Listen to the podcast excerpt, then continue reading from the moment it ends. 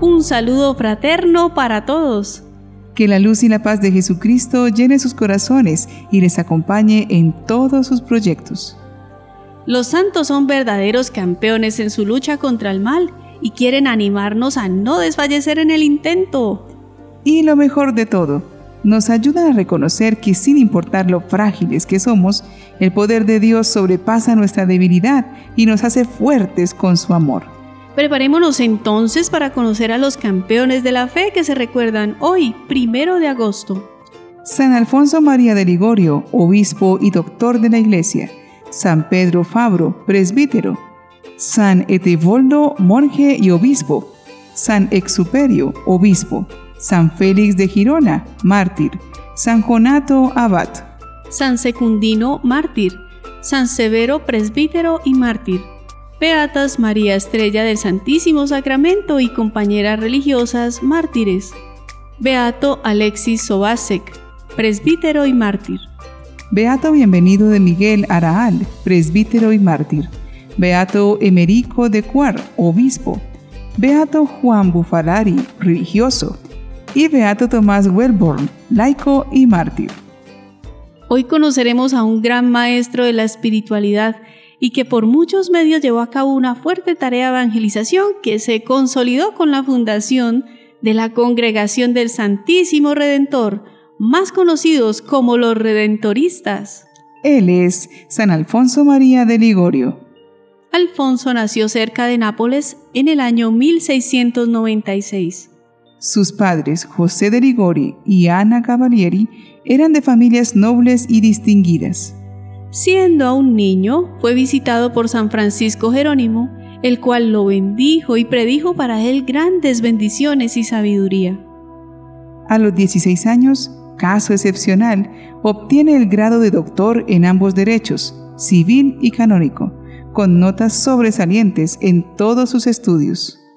Para conservar la pureza de su alma, escogió un director espiritual.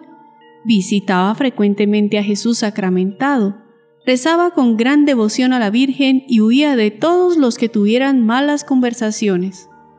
Su padre, que deseaba hacer de él un brillante político, lo hizo estudiar varios idiomas modernos, aprender música, artes y detalles de la vida caballeresca.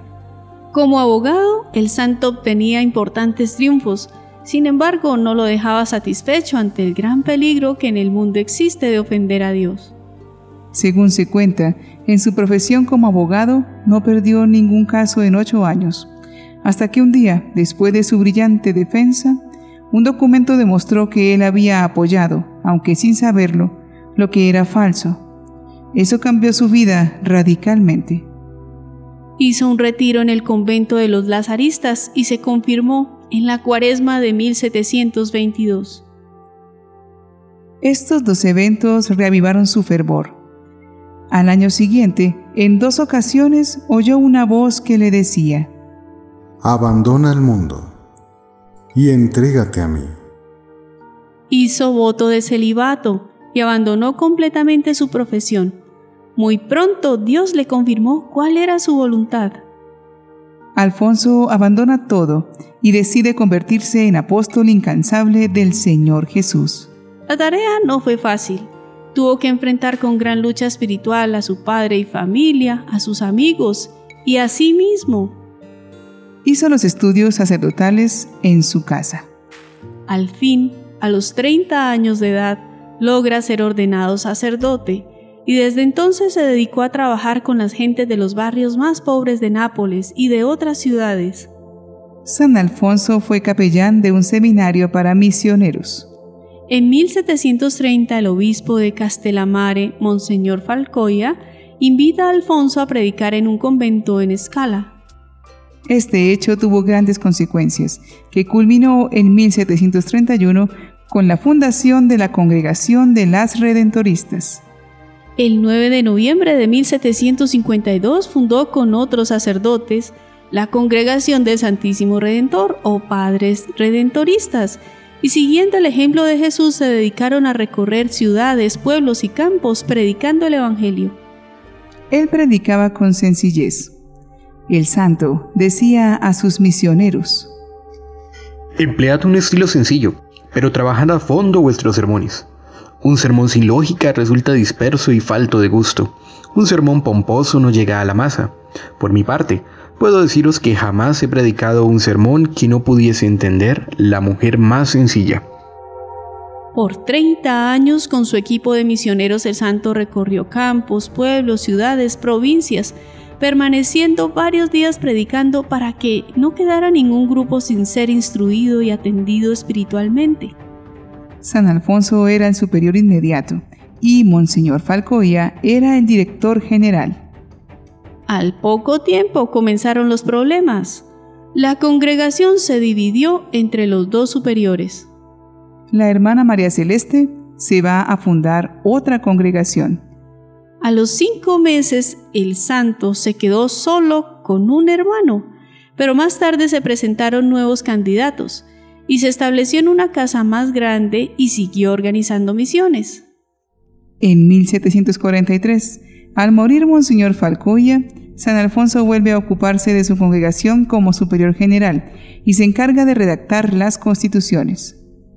En 1748 San Alfonso publica en Nápoles la primera edición de su Teología Moral. La segunda edición apareció entre los años 1753 y 1755.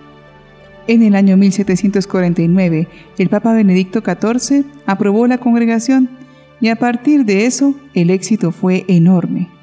En 1750, los jansenistas comienzan a divulgar que la devoción a la Santísima Virgen era una superstición.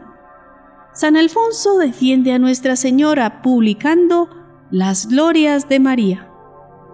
En el proceso de beatificación, el padre Cajone dijo, A mi modo de ver, su virtud característica era la pureza de intención.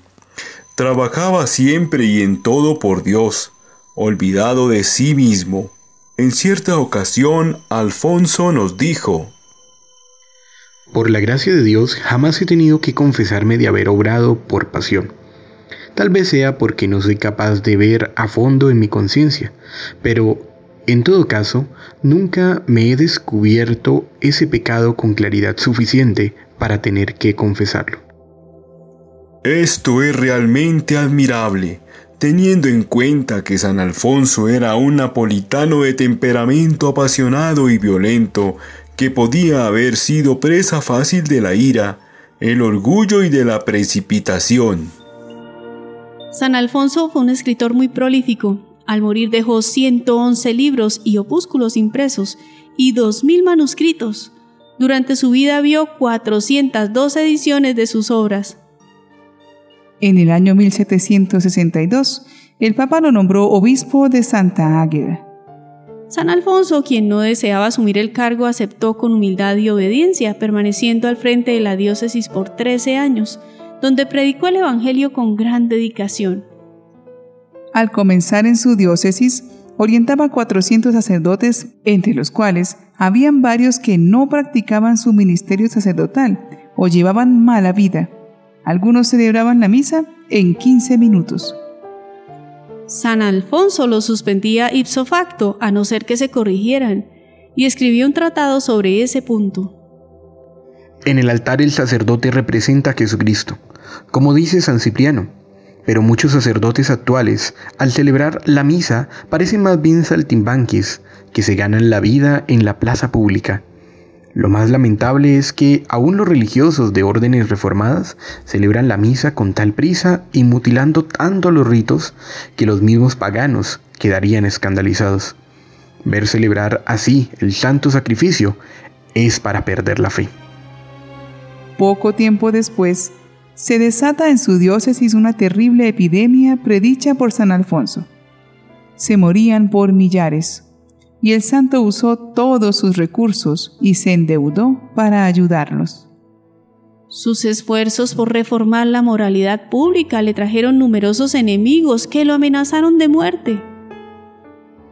Sus últimos años fueron llenos de sufrimientos y enfermedades dolorosas. El santo soportó pacientemente todos estos males, rezando siempre por la conversión de los pecadores y por su propia santidad. Ya retirado, ciego y sordo, padeció la dura prueba de ser excluido de la congregación que había fundado. Luego atravesó un terrible periodo de noche oscura del alma, sufriendo tentaciones sobre su fe y sus virtudes. A esto le siguió un periodo de éxtasis, profecías y milagros. San Alfonso murió el primero de agosto de 1787 a la edad de 90 años. El Papa Gregorio XVI lo declaró santo en el año 1839. El Papa Pío IX lo declaró doctor de la Iglesia en 1875. Elevemos nuestro espíritu con esta oración de acción de gracias de San Alfonso. Amantísimo Jesús, mi Redentor y mi Dios. Te adoro presente en mi pecho bajo las especies del pan y del vino, a través de las cuales has hecho alimento y bebida de mi alma. Sea infinitamente bendita tu venida a mi alma, y te doy gracias por ello con todo mi corazón, y me duele porque no soy capaz de dártelas dignamente. Me arrojo, pues, yo también a tus pies, oh Rey divino, oh Jesús dulcísimo, y te adoro desde el abismo de mis miserias. Uno mi adoración a la que te ofreció María al recibirte en su sacrosanto vientre. Quisiera amarte con el amor con que ella te amaba. Amén. Este sabio santo nos enseña mucho acerca de actuar con pureza de intención es ideal que purifiquemos nuestras motivaciones para que todas nuestras decisiones sean propias de alguien que sinceramente desea hacer el bien. Dios ve nuestro corazón y se da cuenta de nuestra nobleza o egoísmo al actuar. Actuemos rectamente, que nuestro premio será la gloria. San Alfonso María de Ligorio, ruega, por, nosotros.